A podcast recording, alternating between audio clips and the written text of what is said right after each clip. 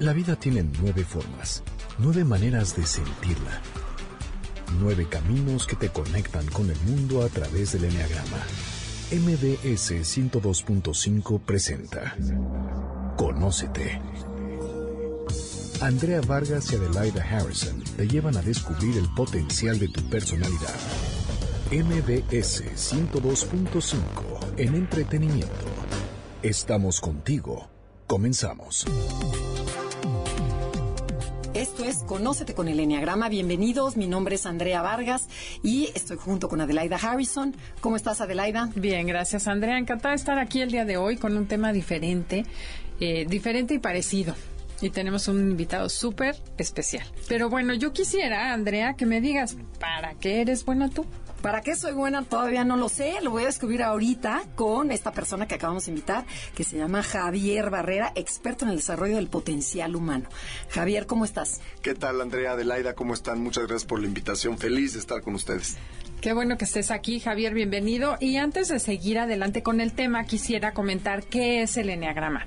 El Enneagrama es una herramienta de nueve personalidades, describe nueve maneras de ver la vida, de pensar, de sentir, de reaccionar de comportarnos y sobre todo creo que tiene mucho que ver también con los talentos que tiene cada personalidad o no. Bueno, Javier, ¿y para qué? Y el tema es ¿y para qué soy bueno? ¿De dónde salió esto? A ver, cuéntanos un poquito. Mira, les voy a contar. Hace 18 años tuve la oportunidad de ir a la Universidad de Gallup en Estados Unidos, en donde pues participé en un seminario que después me certifiqué como instructor de talentos, en donde te aplican unas baterías psicométricas e identifican dónde están tus áreas de talentos dominantes. Ellos tienen, ellos evalúan cuatro dimensiones. Eh, una dimensión es tus talentos de relación, qué capacidad tienes tú de relacionarte con los demás, talentos de influencia, talentos de impacto y talentos de pensamiento. Y a partir de esta batería psicométrica, bueno, pues te resultan los talentos más dominantes. Y lo más importante es que también, pues te conoces cuáles son aquellas áreas en donde pues no, no están tus fortalezas. ¿sí? Es decir, hay, tenemos talentos y no talentos. Y el fundador de esta organización tenía una frase que a mí me impactó desde aquel momento y te decía, si todos sabemos que tenemos talentos y no talentos, nutramos nuestros talentos para volverlos fortalezas. Porque un no talento que desarrollas se vuelve debilidad.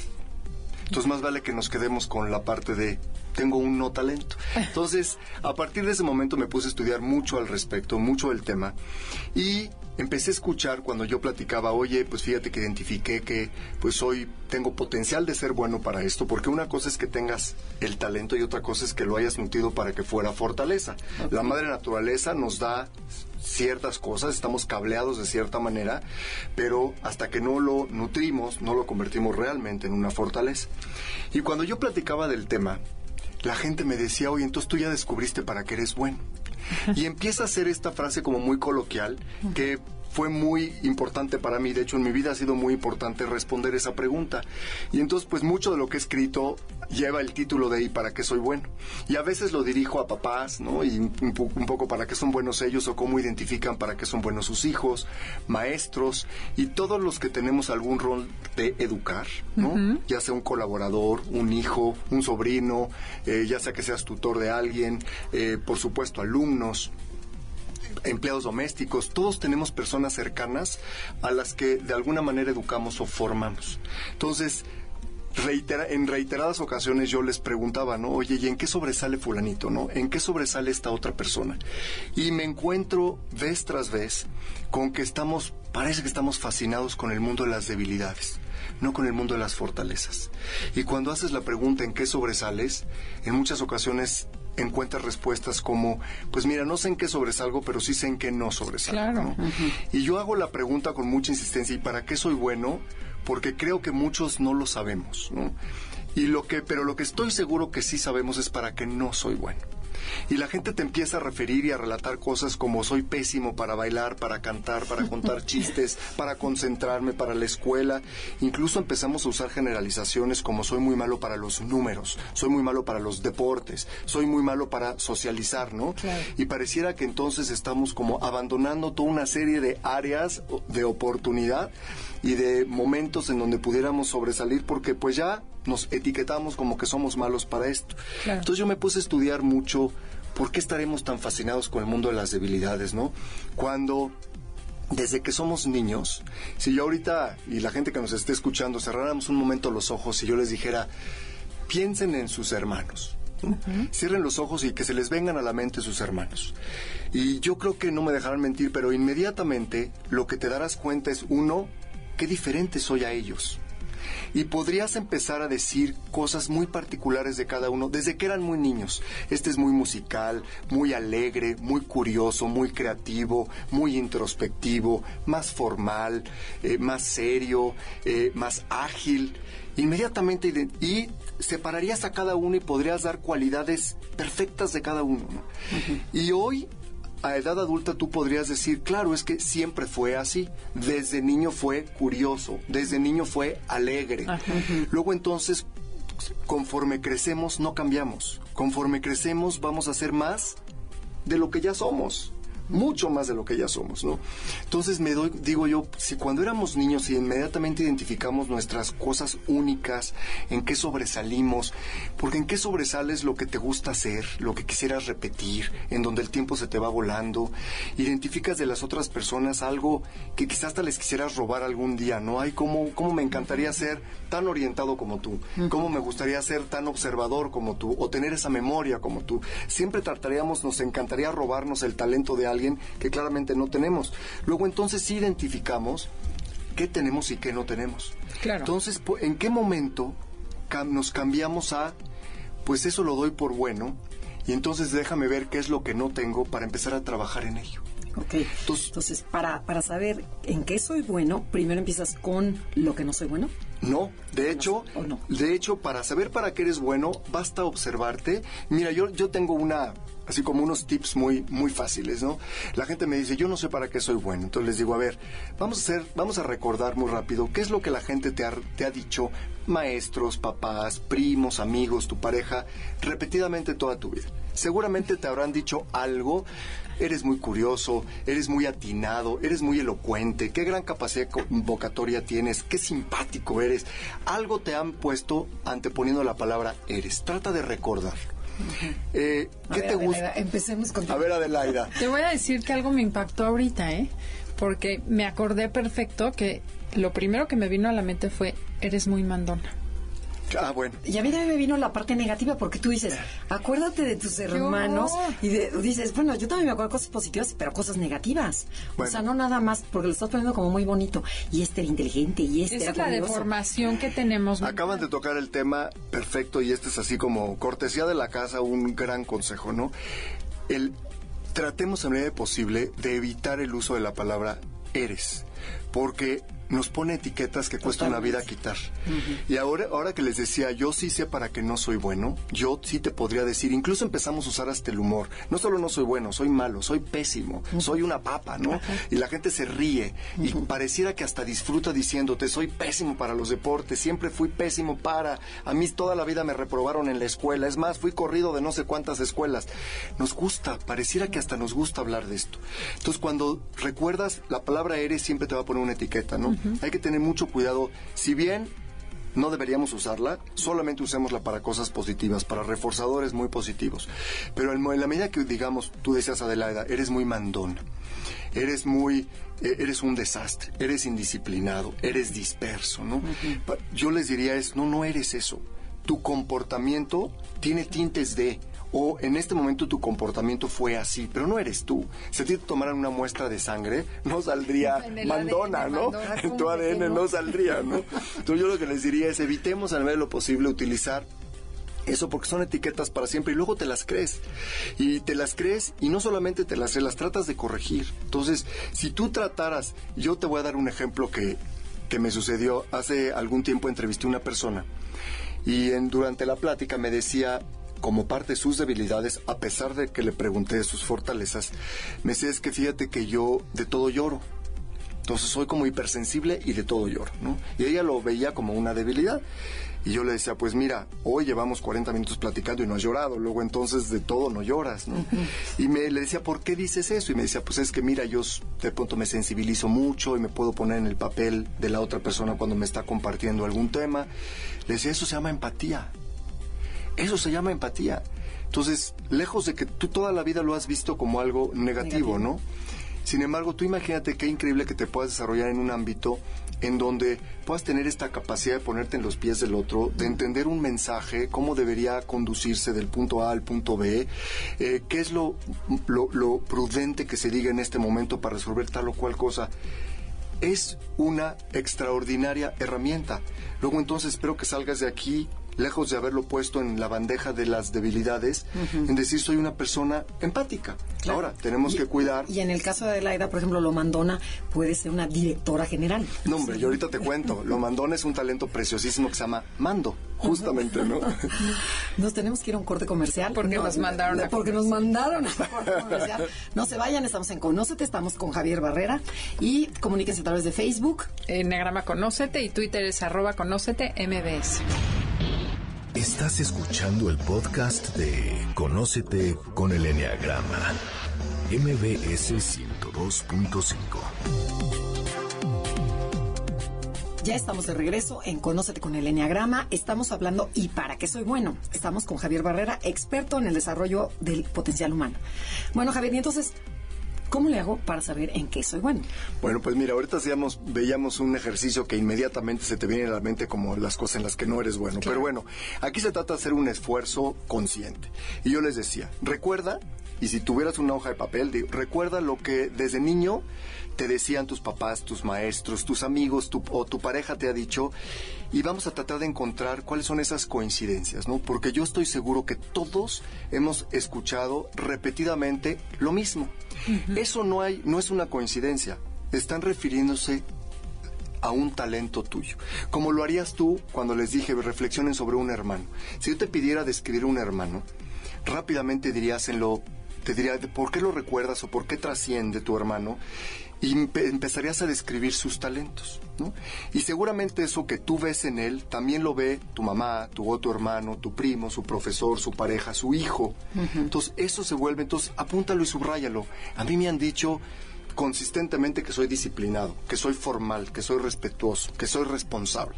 ¿Qué son esas cosas que te han dicho? Entonces, anótalas. Ok, pero a ver, ahí te va el abogado del diablo. claro. Este, si tú tienes a lo mejor la autoestima baja, y tú nada más dices, es que a mí nada más me decían que era mala, que era desordenada, que era no sé qué, y digo, o sea, no tengo, no tuve unos papás que sí me subieron el autoestima, que sí me decían que tenía talentos. ¿Cómo le hago? Mira, claramente eso es un, es un tema muy real, desafortunadamente triste, pero sucede y sucede en culturas como las nuestras, ¿no? Pareciera que ante la pregunta de en qué sobresales o en qué eres bueno, querríamos todos contestar para todo. Porque estamos educados, y la génesis viene de esto en nuestro, sistema educativo, estamos educados como para tratar de ser bueno en todo, ¿no? Y la realidad es que en el mejor de los casos vamos a acabar siendo regulares para todo, porque hay una fascinación por el mundo de las debilidades. De hecho, por cada 4.000 artículos que se escriben sobre depresión, solo hay 400 que se escriben sobre alegría, ¿no? Eh, pareciera que queremos estudiar lo malo para entender lo bueno, ¿no? Estudiamos matrimonios infelices para poder conocer la fórmula de los matrimonios felices.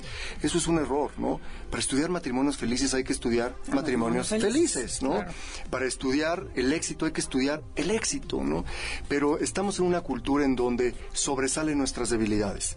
Entonces, pues hay que corregirlas y hay que vivir, en lugar de nutriendo tus fortalezas, corrigiendo mis debilidades. Y lo hacemos. El niño que es tímido, pues lo quieres mandar a clases de hablar en público para volverlo sociable y abierto y, elocuente, ¿no? A la persona que no es buena para los números, pues lo obligas a tener...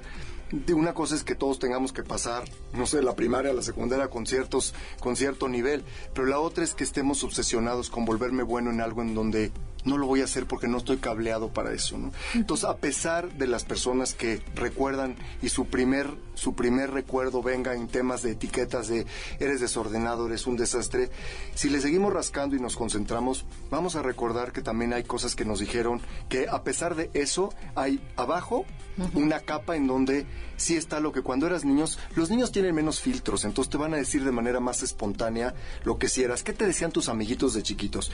Alguien que es increíblemente poderoso son los papás de tus amigos. ¿Cuántas veces te llama el papá de un amigo y te dice, oye, estuve con tu niño y quiero felicitarte por... y, te empiezan a describir algunas características de él, ¿no? Entonces, e, son personas que de manera muy objetiva y quizá convivieron contigo unas horas, una tarde, un fin de semana y ya pudieron rescatar de ti algo único. Entonces, ¿cuáles son esas cosas únicas, no? Si de verdad estás en el extremo que no te acuerdas, creo que vale la pena que hagas una profunda reflexión, porque una cosa sí les aseguro, todos, absolutamente todos los seres humanos, tenemos áreas de enorme potencial y de enormes fortalezas. Si no las hemos desarrollado y no las hemos encontrado, es que hemos estado trabajando en corregir nuestras debilidades. Luego entonces nos calificamos a nosotros mismos como promedio, como regulares. Entonces no tengo una respuesta ante la pregunta en qué sobresales. Y eso creo que es un tema de absoluta responsabilidad y de absoluto autoconocimiento. Vamos a hacer un ejercicio. Supongamos que atrás del micrófono hay personas que se contestaron y dijeron, no sé para qué soy bueno. Y tú dices que hay áreas en que podemos buscar.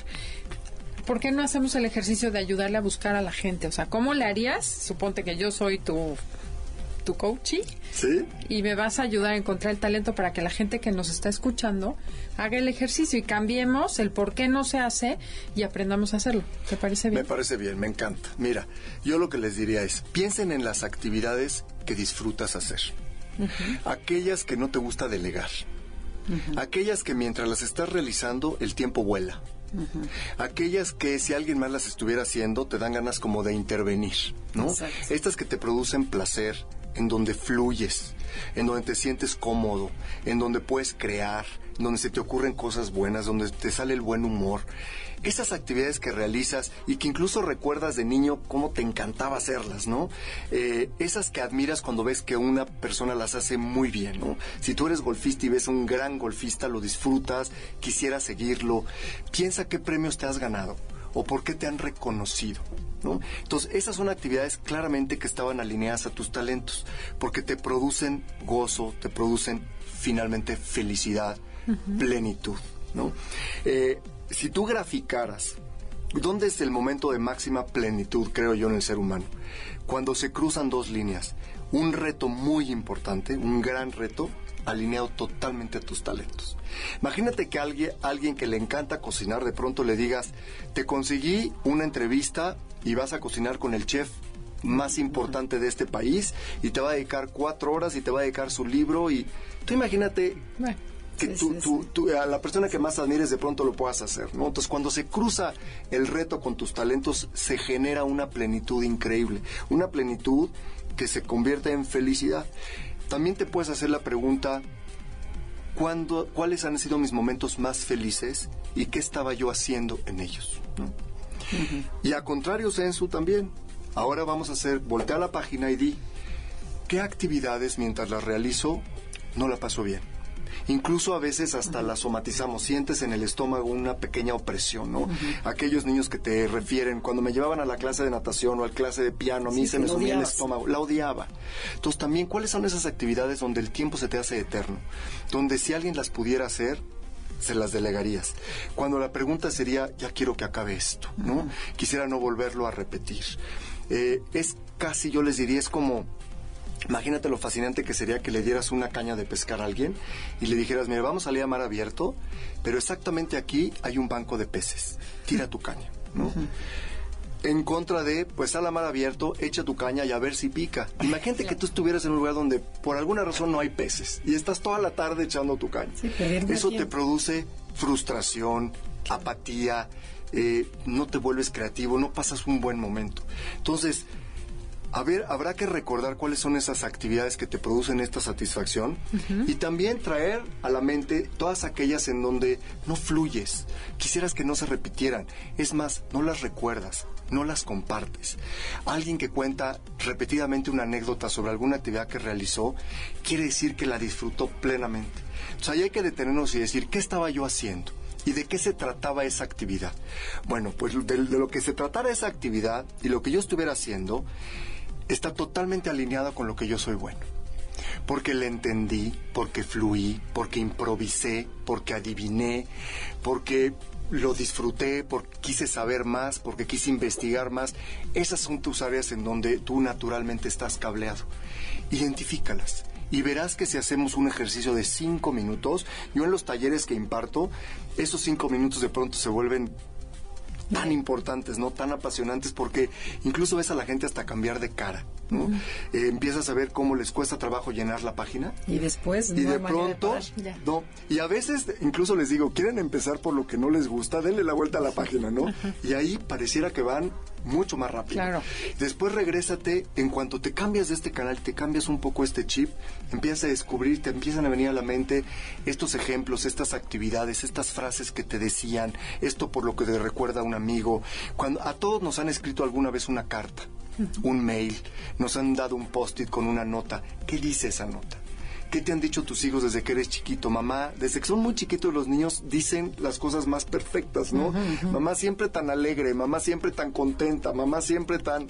Y esas, no, no puedes tú no ser más que lo que te refieren los demás, ¿no? Ok, pero a ver, Javier. Ay, voy otra vez. Por ejemplo, ok, tú dices, este, en lo que pasas el tiempo, en lo que disfrutas, en, o sea, esa parte la entendí muy bien. Pero, por ejemplo, a lo mejor te gusta una actividad en la que seas malo, pero te gusta, te llama la atención. A lo mejor dices pintar, cantar, que dices, ¿cómo me hubiera gustado ser buena? ¿Cómo le haces y a lo mejor eres mala, pero, o sea, o nomás te metes y ves que, que, no, o te dijeron, que bárbara, es malísima para el coro desde, desde chica, pero ves y dices, es que, ¿cómo me encantaría, como dices, le quiero robar el talento a la otra persona, la seguridad que siente al cantar y cómo la disfruta? ¿Qué haces ahí? Mira, yo lo que les digo es, todos tenemos actividades que disfrutamos y que nos gustan, aunque no seamos buenos. Yo lo que les digo es, está perfecto. Entonces se queda como hobby, disfruta. Nada más hagamos exactamente, que sea un hobby no tu profesión. Porque si tú lo eliges como profesión, va a haber alguien que le guste lo mismo que a ti, pero además es espectacular. Entonces no vas a tener ninguna posibilidad de competir. Entonces, claro, a mí me, yo, hay muchas actividades que todos, nos, que todos hacemos, nada más que sea tu hobby que no sea tu profesión.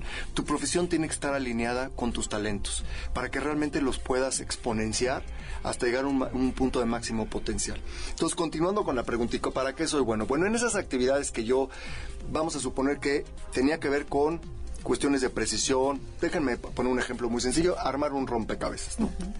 Armar un, un rompecabezas requiere de un tipo de atención, eh, requiere de un tipo de improvisación, requiere de prueba y error, de, eh, requiere de paciencia, requiere de ciertas cosas. Ya además, piensa ahora, ¿por qué me gustaba el rompecabezas?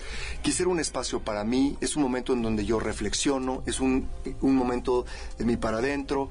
Entonces, bueno, ¿cuáles son? Yo tengo ciertos talentos de concentración, de capacidad de análisis, eh, de improvisación, de prueba y error. Bueno, esos ya son, velos apuntando, aunque no te sepas el nombre técnico, ya ve tratando de entender por qué es que disfrutaba yo de tanto esta actividad, ¿no?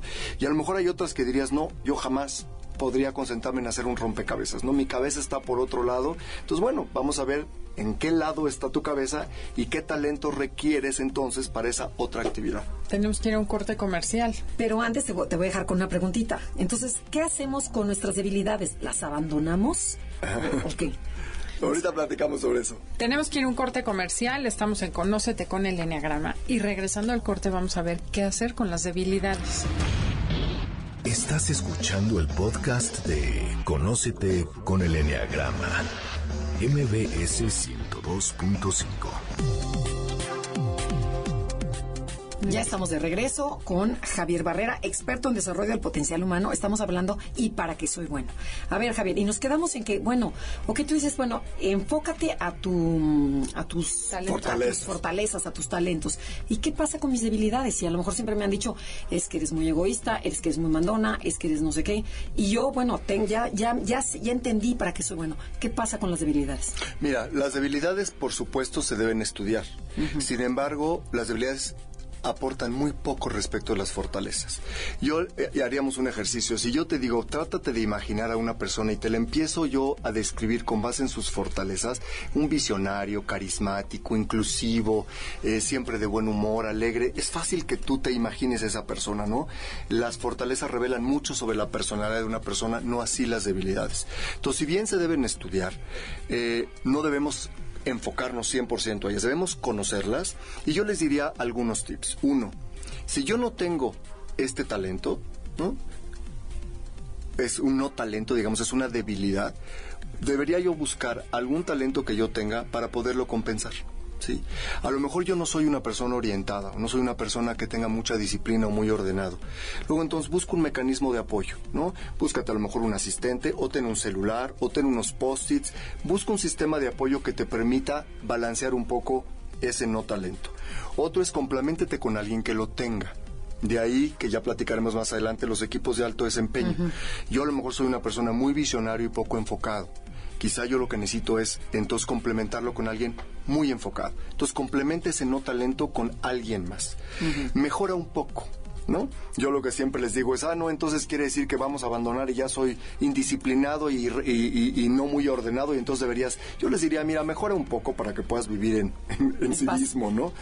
O simplemente abandonar. Si yo realmente no tengo el talento de ser entonado, muy difícilmente voy a ser un gran cantante. Luego, o lo elijo como hobby o lo abandono como profesión. Entonces es o complemento con algo que tengo, o me complemento con alguien más, mejoro un poco, o simplemente lo abandono. Pero a ver, por ejemplo, ahí te va un caso. Un director de ventas es el mejor vendedor, se le da, tiene la labia y es el número uno en ventas. Sin embargo, con su gente es nefasto. O sea, les grita, los trata fatal y están y nadie lo aguanta en la compañía, pero es, tu mejor punto de venta. Este, ¿qué haces? O sea, es, tiene un gran talento. ¿Qué haces con esa debilidad que tiene? Mira, claramente yo, él es, por lo que describes, digamos, este caso es un vendedor que tiene una gran capacidad de conectar, de negociar, de hacer alianzas, con lo cual tiene las las metas de ventas más altas. Sin embargo, probablemente no tenga desarrollados talentos de relación. Quizá no es empático, no es inclusivo. Entonces, aquí lo ideal es, yo como jefe de esa persona diría, mira, tú necesitas un complemento, un brazo derecho que se dedique a ser como el interlocutor entre tú y tu equipo. ¿sí?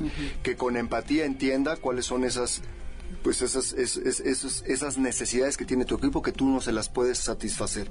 Tú dedícate a hacer más de lo que eres bueno, es decir, vender. Entonces tú hacia afuera y yo pondré una persona hacia adentro. Lo peor que podría hacer ese director es decirle, mira, habida cuenta que tú eres tan malo hacia adentro, te voy a mandar un curso para de relaciones humanas. Para, claro, o un coach. O un coach. Realmente sí, sí le diría, hay que mejorar un poco, ¿no?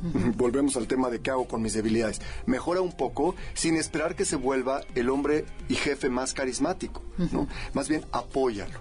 Que se apoye en algún talento fuerte que tenga o que se apoye con alguien más que lo ayude a resolver ese tema. Pero lo mejor que podrías hacer es dejarlo vendiendo. También hay muchos casos de grandes vendedores que de pronto las empresas quieren promoverlos. Entonces los promueven a, administrador de la fuerza de ventas. Luego entonces perdiste un gran vendedor y ganaste un mal administrador. Entonces esa no es la forma de promoverlo. Si tú lo querías promover hay otras formas, pero déjalo en donde él nada como pez en el agua, como escribir con la mano derecha si fuéramos derechos, ¿no? Entonces aquí en este ejemplo tuyo que es muy bueno es complementalo, complementalo. Primero tienes que estar consciente de que tú no eres bueno para eso. Y también tienes que estar consciente que esa es una necesidad importante. Normalmente los no empáticos dirían, bueno, pero ¿qué más te da que te lo digo bruscamente? No, no, sí importa. Quizá a ti no te importa, pero eso no quiere decir que a los demás no les importe. Luego entonces es importante. Y si no se te da a ti de manera natural, busca la manera de complementarlo, de mejorar o de crear un mecanismo para ello. Hay personas que incluso tienen mails prehechos, preescritos, en donde los mandan para reconocer, para felicitar, para celebrar un cumpleaños. Si no se les da de manera natural, pues pregúntale a alguien que te apoye y ten un mecanismo que dispare esos correos, aunque no salieron de tu corazón espontáneamente, pero hiciste un ejercicio, un esfuerzo de amabilidad y entonces estás logrando un resultado, ¿no? Cuéntanos un poquito más acerca de este enfoque diferente. Sí, decíamos, decíamos al principio del programa, ¿no? Que pareciera que estamos fascinados con el mundo de las debilidades, ¿no? Y nos pasamos la vida, yo te diría que en lo que se llama capacitación remedial. En lugar de estar nutriendo la parte que nos va a llevar de buenos a extraordinarios, pareciera que estamos estacionados en donde no somos buenos o somos malos y queremos volvernos regulares. Lo que yo digo, corrigiendo nuestras debilidades, como si se pudieran corregir, ¿no? Claro. Entonces, eh, yo les decía, piensa, por ejemplo, alguien, todos tuvimos alguna vez alguna clase particular. Yo les aseguro que esas clases particulares estaban en las áreas en donde no eras competente, ¿no? Tienes clases particulares de matemáticas porque, no te iba bien en matemáticas o en historia o en español. O... Y yo muchas veces les pregunto en las, en las conferencias con padres de familia, ¿no? Eh, ¿Cuántos de aquí tienen los hijos que son muy buenos para matemáticas? Y típicamente el 20% te levanta la mano y les digo, oye, ¿alguna vez tu hijo tomó clases particulares de matemáticas? No. Y la respuesta es claro que no, si era bueno para eso, ¿no? Y le decía, bueno, yo no te, no te dije clases de regularización, pero imagínate que si tu hijo es muy bueno en matemáticas y siempre saca 10 con mucha facilidad, que le pudieras dar un curso, un entrenamiento para que fuera espectacular. porque es bueno en relación a su pequeño entorno, pero en realidad es que no, ¿no? Y yo les yo doy un ejemplo que me gusta mucho. Imagínate, imagínense los que nos están escuchando, ¿no? Que tienes dos hijos que llegan a final de mes con sus calificaciones. Y uno llega y te trae unas calificaciones en donde trae tres dieces y tres seises y el promedio es 8. Y llega tu segundo hijo y te da unas calificaciones en donde trae 6 8, cuyo promedio es 8. Vamos a pensar cuál es el discurso con el primer hijo claramente le dirías, y si somos muy honestos, le dirías, oye, pues tienes que mejorar, ¿por qué seis en matemáticas? ¿Por qué seis en deportes? ¿Por qué seis en literatura? Y les aseguro que el porcentaje más importante de esa discusión o de esa plática está enfocada en, los seises. Imagínense, hipotético caso, que llegaras y le dijeras, oye, 10 en literatura, y tú siempre te sacas 10 en literatura, cuéntame ¿Por qué eres tan bueno en esto? ¿Por qué te gusta tanto? ¿Por qué sobresales tanto? ¿Por qué se te ve el tiempo? ¿Por qué lo disfrutas? ¿Por qué siempre oigo comentarios que te hacen alusivos a literatura? Y tu otro 10 en esto y tu otro 10 en esto. Imagínense por un segundo que no volteas a ver los seises. Y le dices a tu hijo, te firmo tus calificaciones, felicidades. Tu hijo se va a ir diciendo, algo le pasó a mi mamá en este momento, ¿no? Y con el hijo 2 que te trae puros ochos, el discurso sería, pues ahí vas, ¿no? Ahí vas bien. Pero esos puros ochos... A mí me daría pánico hoy en día tener un hijo así. Bueno, lo estás diciendo claramente, a todos nos debería, porque eso no está reflejando, tú no sabes si hay un 8 por ahí que requirió de horas y horas de estudio y de esfuerzo, y algún 8 que salió de la manera más fácil. No hay nada en esas calificaciones que te pueda decir, a menos que profundices, cuáles son áreas en donde se desempeña mejor, ¿no? Entonces, con este ejemplo te digo es, al niño le hablaste de los seises toda la vida, y de los cinco ni hablemos, ¿no? Pero de las calificaciones bajas, de las notas bajas, de las áreas donde no te desempeñaste competentemente es a donde más tiempo le dedicaste. Y de ahí nacen las etiquetas. Eres un burro, eres poco concentrado, eres malísimo y, malísimo para la escuela. Imagínate esa generalización, ¿no? Mi hijo es pésimo para la escuela, pum, ¿no? Ya, ya, ya le pusiste una etiqueta que prácticamente lo aniquilaste. Sí, o le dices, ¿y qué vamos a hacer con estos seises? A ver. ¿Qué vamos a hacer? Y el, y el enfoque nunca fue el 10. Nunca fue los 10. Tú sabes todo lo que te podía revelar un 10? ¿Por qué te gusta tanto? ¿Le entiendes tan bien? El profesor debe ser bueno, pero tú ¿Qué haces? ¿Qué piensas? ¿Por qué siempre consistentemente la fortaleza es el desempeño consistentemente casi perfecto de una actividad? Entonces, todos tenemos hijos o los que tenemos hijos que a lo mejor siempre les fue bien en algo, ¿no? En español, en inglés, en matemáticas, lo que sea. ¿Por qué? ¿Por qué no profundizamos en eso? No, y además es que es peor que vas y dices, ay, claro, pero a ti ni te cuesta trabajo, es que ese 10 ni tiene chiste. Bueno, exacto. Pues ni chiste tiene porque tú ya lo traes. Exactamente. las fortalezas las damos por buenas y hay que enfocarnos en las otras, ¿no? Claro. Déjenme darles un ejemplo. Tú imagínate, vamos a hacer un caso, que llegue el jefe y le dice a su subordinado, me gustaría tener una sesión contigo mañana en la mañana, porque vamos a hablar sobre tus áreas de oportunidad. Nos vemos mañana. Tú imagínate lo que va a pasar por la cabeza de esa persona. ¿De qué vamos a hablar? ¿De lo que no hice bien? ¿De lo que me falta? De lo que no estoy sobresaliendo, lo que esperaba de mí, inmediatamente estás recorriendo todo lo que crees que no hiciste. Estás pensando que te, van a correr. Cuando el mayor espacio que tiene una persona para crecer está en sus áreas de fortaleza, no en sus áreas de debilidad. Pero en nuestra cultura, área de oportunidad es casi un equivalente a tus áreas de debilidad, cuando debería ser todo lo contrario. Mi área de oportunidades, en lo que hago bien, cómo lo podría hacer espectacularmente, ¿no? Entonces, Imagínense si nos cambiáramos ese chip y pensáramos un poco diferente. Quererte, sí, entonces vamos a hablar de mis áreas de oportunidad increíble. Esto es en lo que soy bueno, como qué tengo que nutrir, qué curso tomar, con quién asociarme, con quién trabajar para hacerlo mucho mejor. Sí, empoderar a esa persona, ¿no? Crear, o sea, meterle fuerza, motivarlo por ahí. Por ahí. qué mal lo hacemos. Y qué, mal lo hacemos. Y tu área de oportunidad es chincara y te vas a ir sufriendo y vas a pasar una mala noche pensando en que te va a ir muy mal en la plática de mañana. Ok, pero a ver, yo te tengo una preguntita para el comercial. Bueno, hay un gran porcentaje de gente que, que no trabaja en lo que le gusta. Por ejemplo, hay mucha deserción tanto en las universidades como en los como en los en la chamba. O sea, ¿qué, qué está pasando? ¿Por qué? Entonces, ¿Lo eh, platicamos? claro, no, no, no lo platiques. Esto después del corte comercial. Perfecto. Estamos en Conócete, comuníquense con nosotros en Facebook, en Enneagrama Conócete y Twitter, arroba Conócete MBS. Estás escuchando el podcast de Conócete con el Enneagrama, MBS 102.5. Ya estamos de regreso con Javier Barrera, experto en desarrollo del potencial humano. Y estamos hablando ¿y para qué soy bueno? ¿Ok?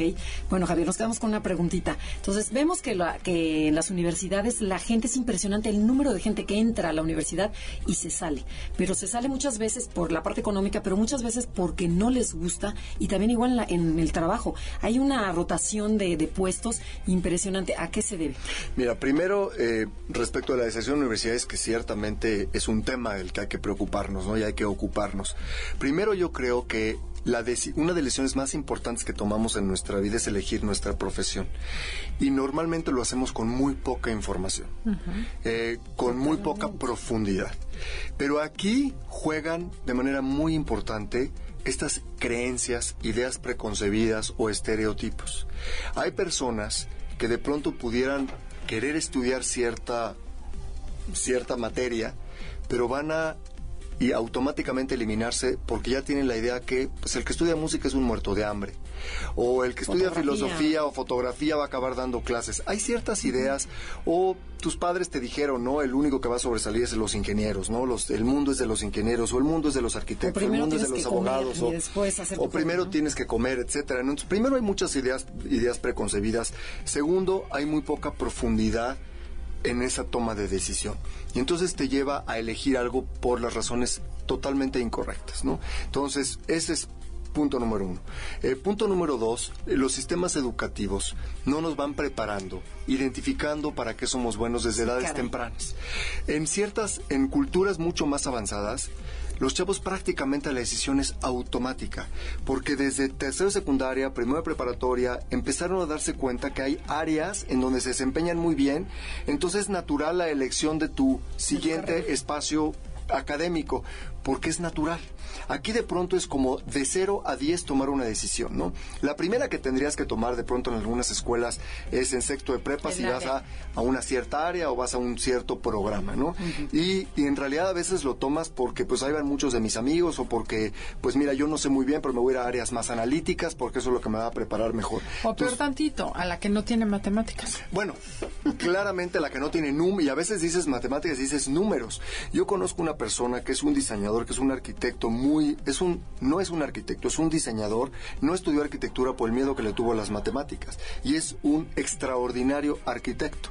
Eh, no tiene la formación académica, pero lo es. Y él te lo dice, ¿no? Yo me arrepiento porque alguien me metió a la cabeza que yo era tan malo con las matemáticas que automáticamente me quité esa posibilidad y me descarté de esa y de muchas otras profesiones, ¿no?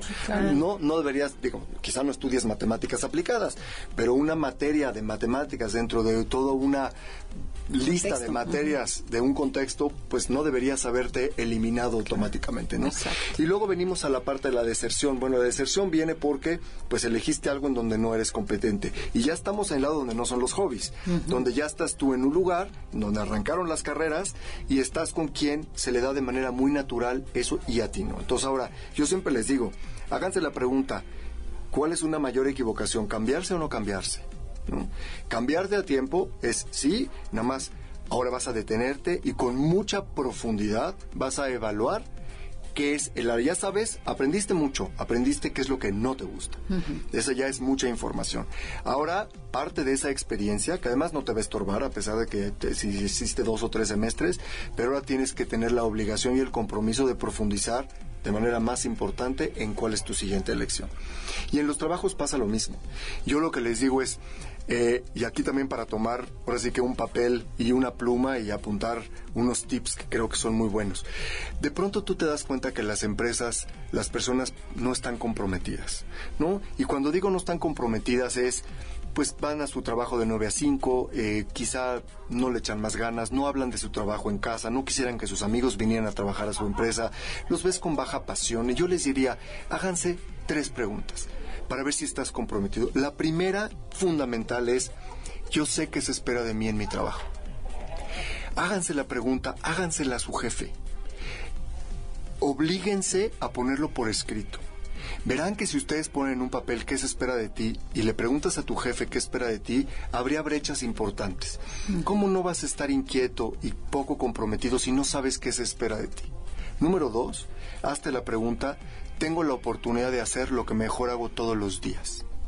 Si la pregunta es no, ahí está la respuesta a la falta de compromiso. Y la tercera es, he tenido reconocimiento de mi jefe en los últimos seis meses, de cualquier tipo. Qué bien vas, qué buenas metas, lograste tus resultados, en un mail, en un post-it, yo no estoy pidiendo necesariamente que te hagan una gran celebración, pero todos necesitamos reconocimiento de distintos tipos. Entonces, si no sabes qué se espera de ti, si no tienes la oportunidad de hacer lo que mejor haces todos los días y si no has recibido reconocimiento, lo más probable es que vayas a desertar. Y si no desertas pronto, lo único que va a pasar es que en lugar de acumular un año más de experiencia, vas a repetir un año más en tu vida. Y a veces les preguntas a las personas, ¿llevas cinco años de experiencia o cinco veces repetido un año? ¿no? Sí, claro. esa pregunta, es una pregunta bien dura, pero vale la pena que nos las hagamos. A veces las empresas hacen muchas cosas por mejorar ciertas cuestiones que no tienen nada que ver con, con que algo esté mal dentro de su estructura empresarial. Es que uno, el problema está con que el empleado está haciendo algo distinto para lo que está hecho. Claro. Entonces, pregúntate qué se espera de ti. ¿Qué si te dicen que se espera algo muy diferente a lo que puedes otorgar? Esperan que seas disciplinado, ordenado, analítico y hagas corridas financieras. Y tú eres una persona más creativa, más empática, con talentos más de relación. Estás en el área equivocado. Entonces puedes encontrarte de pronto sorpresas con un empleado que a lo mejor estaban a punto de despedir. Alguien lo rescata y lo cambia de área y de pronto se vuelve una estrella. Entonces decías, pero ¿cómo? El año pasado estaba en la lista de los que íbamos a desvincular y este año es una estrella. Bueno, claramente empataste su reto con su talento. No, y qué importante, porque esto va a influir en tu vida privada, en tu vida con tus amigos, contigo mismo. Si estás contento, lo vas a manifestar en todas, en todas las áreas de tu vida. Yo siempre he dicho que la plenitud es integral, ¿no? En tu parte personal, en tu parte familiar, en tu parte social, en tu parte espiritual. y, y cuando se conectan es esa parte que tú puedes... Tú imagínate que alguien te diga, la mayor parte de mi día hago lo, que, me, gusta, y lo que me gusta normalmente es para lo que eres bueno. Es bien difícil encontrarte que alguien te diga, pues yo hago todo esto que me fascina y no soy bueno. Yo siempre me detengo a pensar, hijo, a lo mejor eres regular, o contra quién te estás comparando, contra quién es tu métrica. Pero más bien piensa, lo que más placer te da, lo que más satisfacción te da, por lo que más te han reconocido, ahí están tus áreas de fortaleza. No, y cuando encuentras eso y logras eso en tu vida, te vuelves exitoso, te vuelves triunfador, todo lo demás sucede por añadidura. lo contagias, la gente te, empieza a seguir, te empieza a preguntar, eh, quiere empezarse a aparecer porque lo irradias, no es algo que esa energía no, no miente. y porque estás conectado con tu esencia, estás sacando la, hasta la parte espiritual en tu chamba. y, claro, y es tu parte buena. Sí. Y además es tu parte natural. Es, es, como escribir con la mano derecha, es lo que menos trabajo te cuesta finalmente. Entonces, la gente te, te dice, pues si no era tan complicado, ¿no? Eh, al contrario, era, fue muy fácil, ¿no? Fue muy fácil para ti. Además, fue divertido, te diviertes en el trabajo. Bueno, y en tu experiencia, ¿qué porcentaje sí está contento con, con su trabajo, con su, sí empata su fortaleza con su... Mira, el estudio, Gallup hace un estudio todos los años y lo hace interculturas, ¿no? Y es una muestra muy, muy importante, más de 5 millones de personas. Lo que más o menos te dice es que el 60% de las personas en las empresas están comprometidas, eh, 40 no. Y comprometidas quiere decir que saben que se espera de ellas y que tienen la oportunidad de hacer lo que mejor hacen todos los días. Eso es a nivel mundial. A nivel mundial. Yo creo que en México el número es menor. Yo creo que en México debe ser menor. No hay una estadística que yo pueda compartir de México, pero aquí, por ejemplo, hablan de 16 países, ¿no? Culturas muy distintas y países distintos. Más o menos el promedio es 60%. Pero ya tienes un 40% de personas que no saben qué se espera de ellos, que no tienen reconocimiento y que no hacen lo que mejor hacen todos los días. Sigue siendo un porcentaje muy importante, ¿no? Entonces yo les, yo les digo como, les dejo como corolario, ¿no? Háganse esa pregunta. ¿Qué se espera de mí? Y si lo que se espera de mí está alineado con mis talentos. Y si no, tomemos una decisión. Yo agregaría algo más para los que son papás, para los que están de dirigentes, que también hagan esa pregunta si ellos están diciéndole a las demás personas lo que esperan de ellos en las relaciones de pareja, porque tendemos a pensar que es culpa del otro y también nosotros tenemos que hacernos responsables claro. y hacia abajo o hacia un entorno también sería lindo que nos preocupe, preguntemos si yo estoy siendo claro con las personas que están alrededor de mí. Estoy totalmente de acuerdo. Imagínate que nos evitemos en la vida que alguien nos diga esperaba más de ti. Oye, Javier, se nos acaba el tiempo. A mí me gustaría que, bueno, nos gustaría, de la idea y a mí, invitarte otro programa, pero para que toquemos las nueve personalidades. Encantado. O sea, irnos despacito, poco a poco, para que nos digas, bueno, en esta, en qué serían buenos. Y, pero, ¿dónde te pueden contactar? Mira, me pueden contactar, tengo mi página, mi cuenta de Twitter, arroba Jav, de Javier, B-A-R-R, de Barrera, y tengo una página de internet que es www.yparaquesoybueno.com.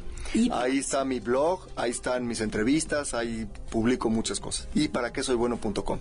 Ay, qué padre. pues muchísimas gracias. Tan, Hombre, gracias a ustedes. Como picadas, está interesantísimo tu tema. No puedo creer que nos se nos hemos dado cuenta que estamos, o sea, que no, que va en que cuántas veces le hemos regado. O sea, no, no, no. sí, no de verdad nos abriste una luz, tache. o sea, otro enfoque. Pero nunca es tarde, nunca es tarde. Claro que no. Muchísimas gracias. Gracias a ustedes, gracias por, por invitarme. Hasta la próxima.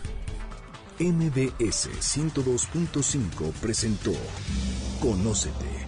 Andrea Vargas y Adelaida Harrison te esperan en la siguiente emisión con más herramientas para descubrir tu personalidad a través del Enneagrama. MBS 102.5 en entretenimiento. Estamos contigo.